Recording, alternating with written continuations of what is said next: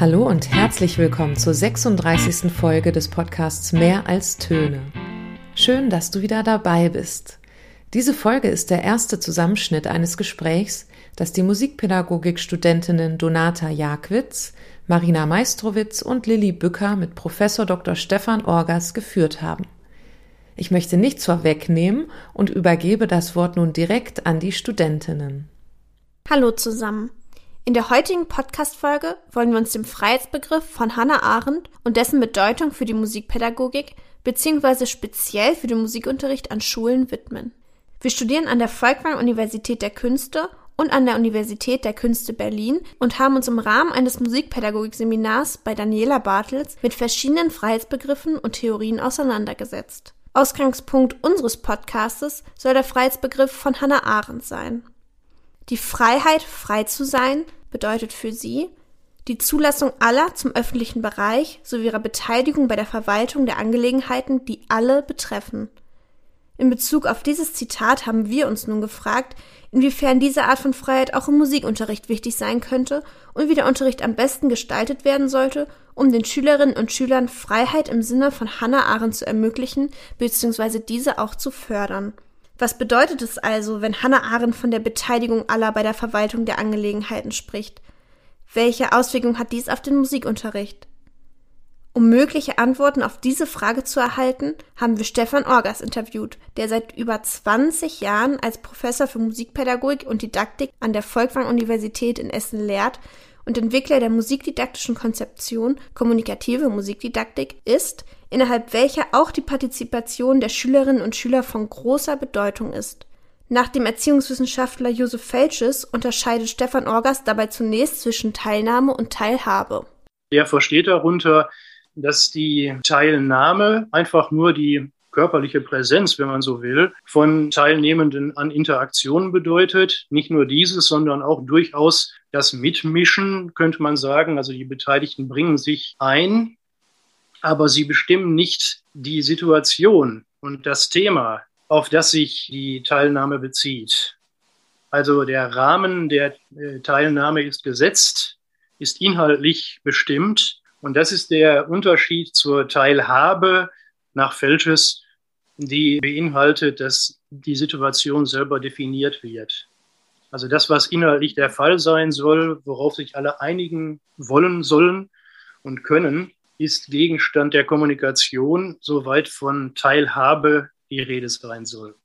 Im Zusammenhang damit, dass sich das Bemühen um partizipativen Unterricht oftmals lediglich auf Teilnahme statt Teilhabe der Schülerinnen und Schüler beschränkt, macht Stefan Orgas darauf aufmerksam, dass schon die Art und Weise, wie über den Unterricht gesprochen wird, die noch nicht wirklich offene Haltung des Lehrenden offenbaren kann.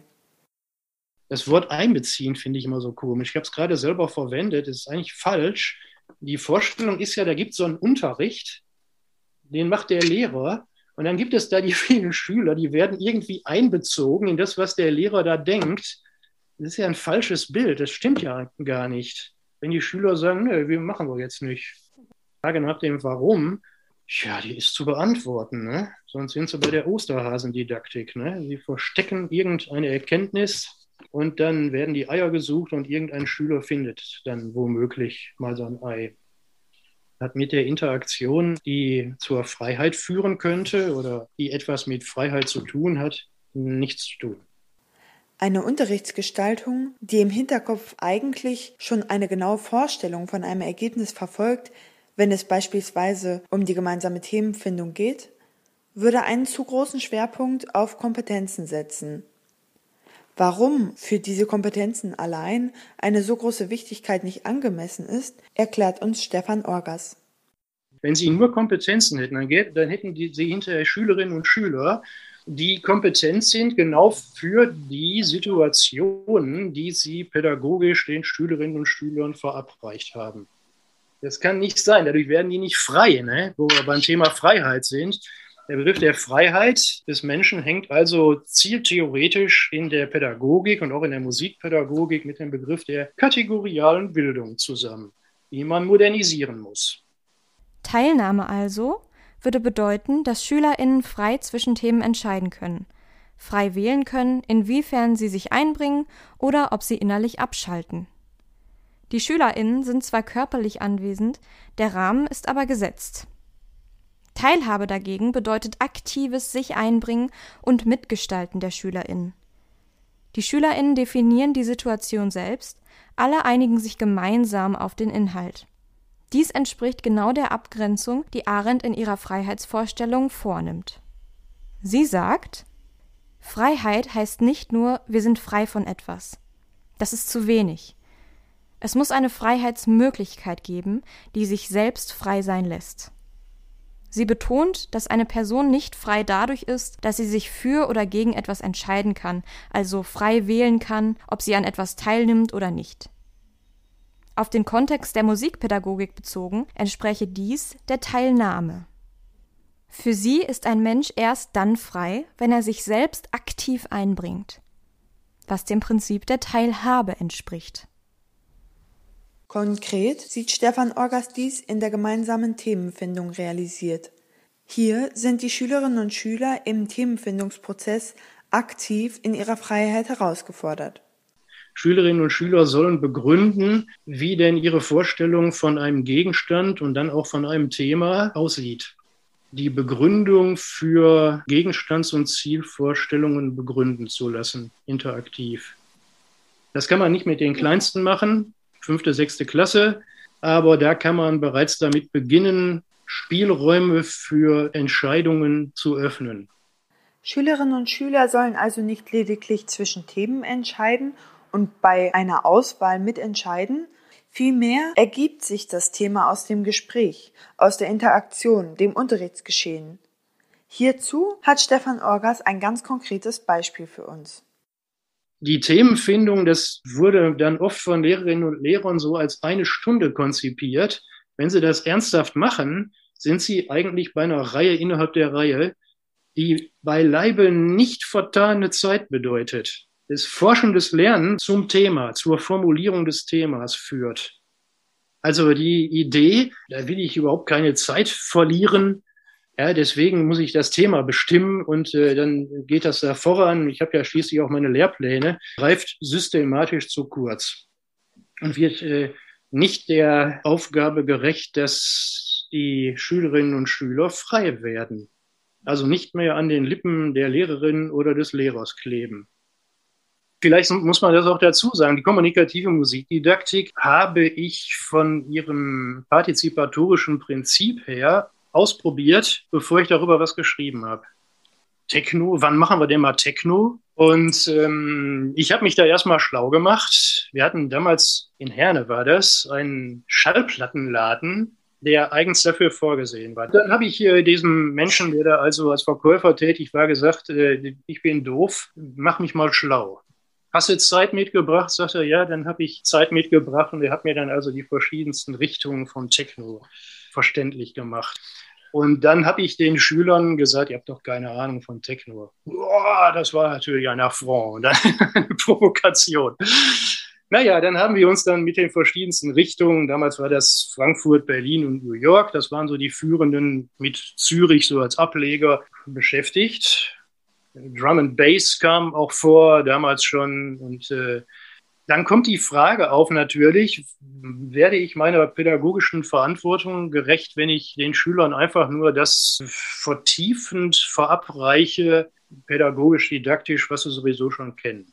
Natürlich kann man nicht die Schüler fragen, was sie denn mal gerne lernen wollen, ohne sie darüber zu informieren, wie denn das Flussbett, könnte man sagen, also die Rahmung für diese Teilhabe aussehen soll. Von daher ist es nur eine partielle Teilhabe, weil es eben die Schule ist, in der das passieren soll. Es gibt Curricula, es gibt Kernlehrpläne, so heißt das bei uns in Nordrhein-Westfalen. Und darüber ist rückhaltlos zu informieren, bevor die Schüler in die Irre geführt werden und meinen, sie könnten jetzt sozusagen ihr Leben in den nächsten nicht nur 45 Minuten, sondern in der Reihe, die wohl zu planen ist, vollständig selbst bestimmen. Das wäre eine Lüge. So, und deswegen gemeinsame Themenfindung, wahrscheinlich haben Sie sich damit auch beschäftigt. Gemeinsame Themenfindung beginnt genau mit dieser Information, wie denn das Flussbett aussieht. Aber wie lassen sich Inhalte bzw. Themen, die die Schüler als nicht interessant erachten, wie beispielsweise Beethoven, den Schülerinnen und Schülern am besten vermitteln? Ich komme dahin, indem ich ihn nicht als historischen Gegenstand oder als musealen Gegenstand betrachte.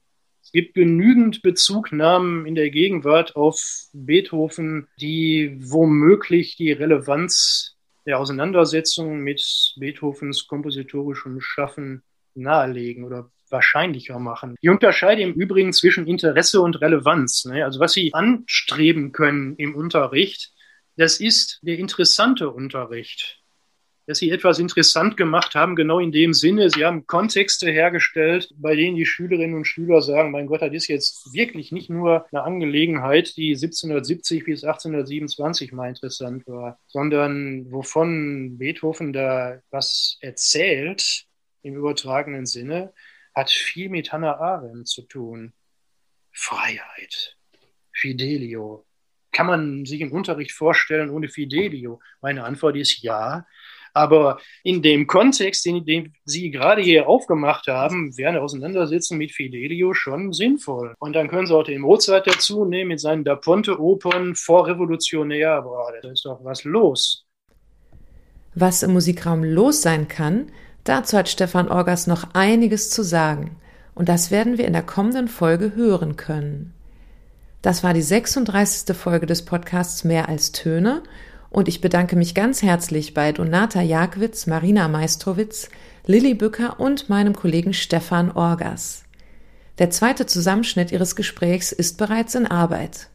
Darin wird es um die Frage gehen, welche Konsequenzen sich für unser pädagogisches Handeln ergeben, wenn wir jungen Menschen ermöglichen wollen, sich im Umgang mit Freiheit zu üben. Ich freue mich, wenn du dann wieder dabei bist und wünsche dir bis dahin viel Spaß beim Musik machen, hören und unterrichten.